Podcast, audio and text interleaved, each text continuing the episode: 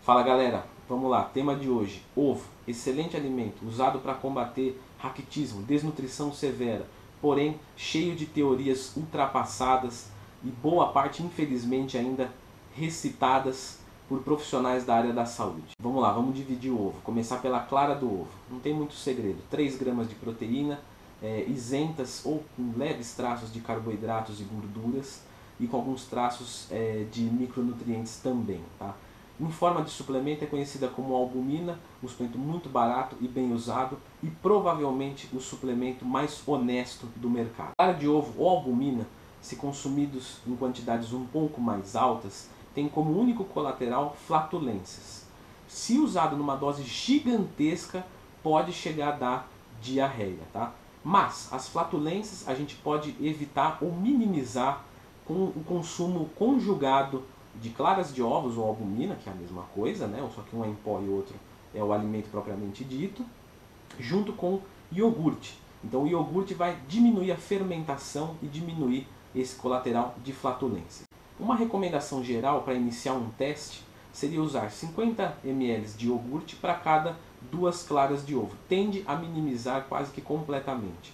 Se for a albumina, 30 gramas de albumina pura, né, 80% de concentração proteica, junto com 200 gramas de iogurte. Pô, Leandro, mas a minha dieta está restrita de carboidratos. Eu não consigo usar o iogurte. Tem jeito? Sim, tem jeito.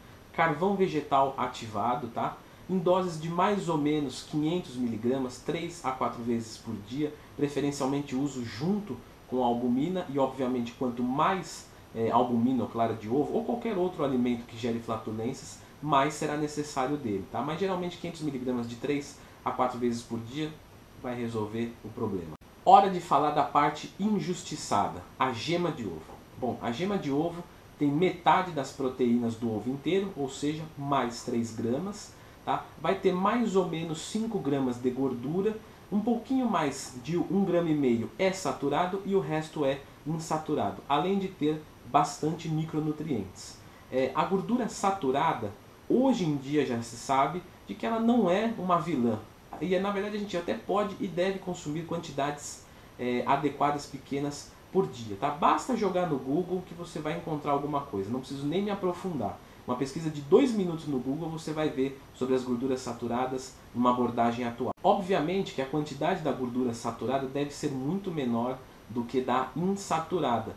Porém, se você observar o ovo, ele tem bem menos saturada do que insaturada. Logo, a, a proporção dele é perfeita, é maravilhosa. Dá para se usar vários ovos por dia.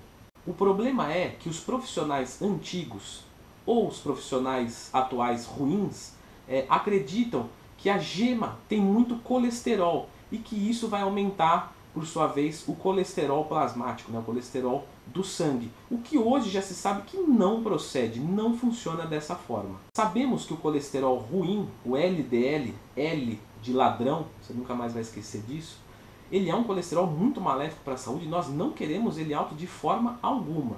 Porém, é, o que se acreditava é que a ingestão de colesterol via oral ela iria aumentar o colesterol do sangue, o que não procede, não é verdade.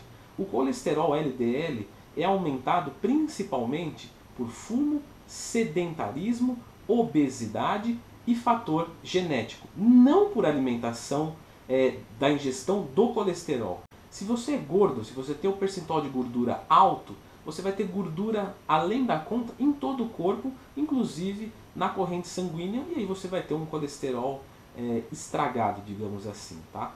Se você faz um consumo baixo de colesterol, vou zerar o meu consumo de colesterol por dia.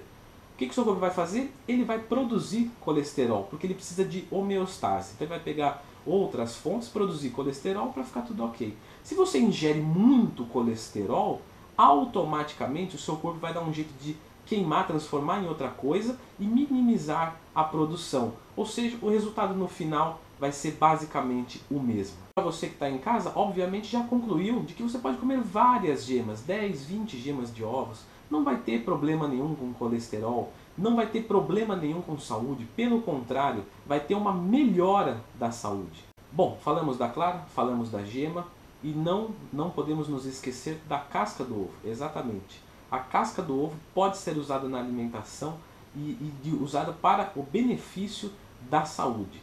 Tá? A casca do ovo ela tem uma grande quantidade de cálcio. Então, aquelas pessoas que têm predisposição ou estão em osteoporose ou simplesmente querem manter a ingestão de cálcio diária ok, sem suplementar, você vai lá vai comprar um potinho de 50 reais para suplementar com cálcio, 100 reais para suplementar com cálcio.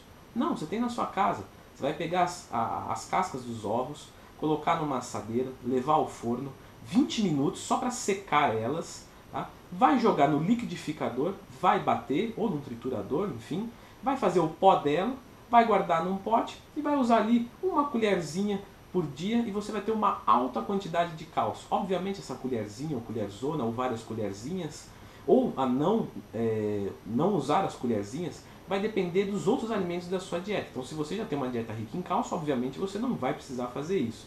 Se você não tem nada de cálcio, você vai precisar de uma quantidade maior de repente, de, dependendo das suas necessidades, uma quantidade maior do que uma colherzinha. Tá? Isso foi só uma recomendação para vocês entenderem a alta concentração de cálcio na casca do ovo. Leandro, posso comer o ovo cru? Até pode, se ele for de procedência, é, se você tem certeza da, da, armazenação, refrigeração, validade do ovo, é, até é possível consumir cru sim.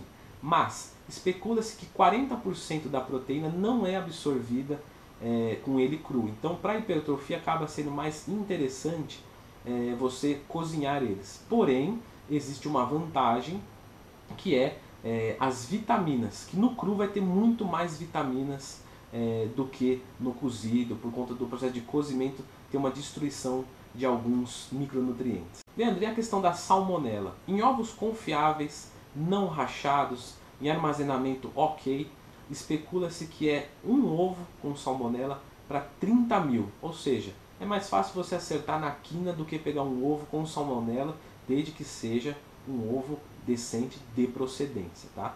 É, como eu vou consumir eles? Cozido, muito fácil, ou omelete. É, o omelete, como você pode fazer?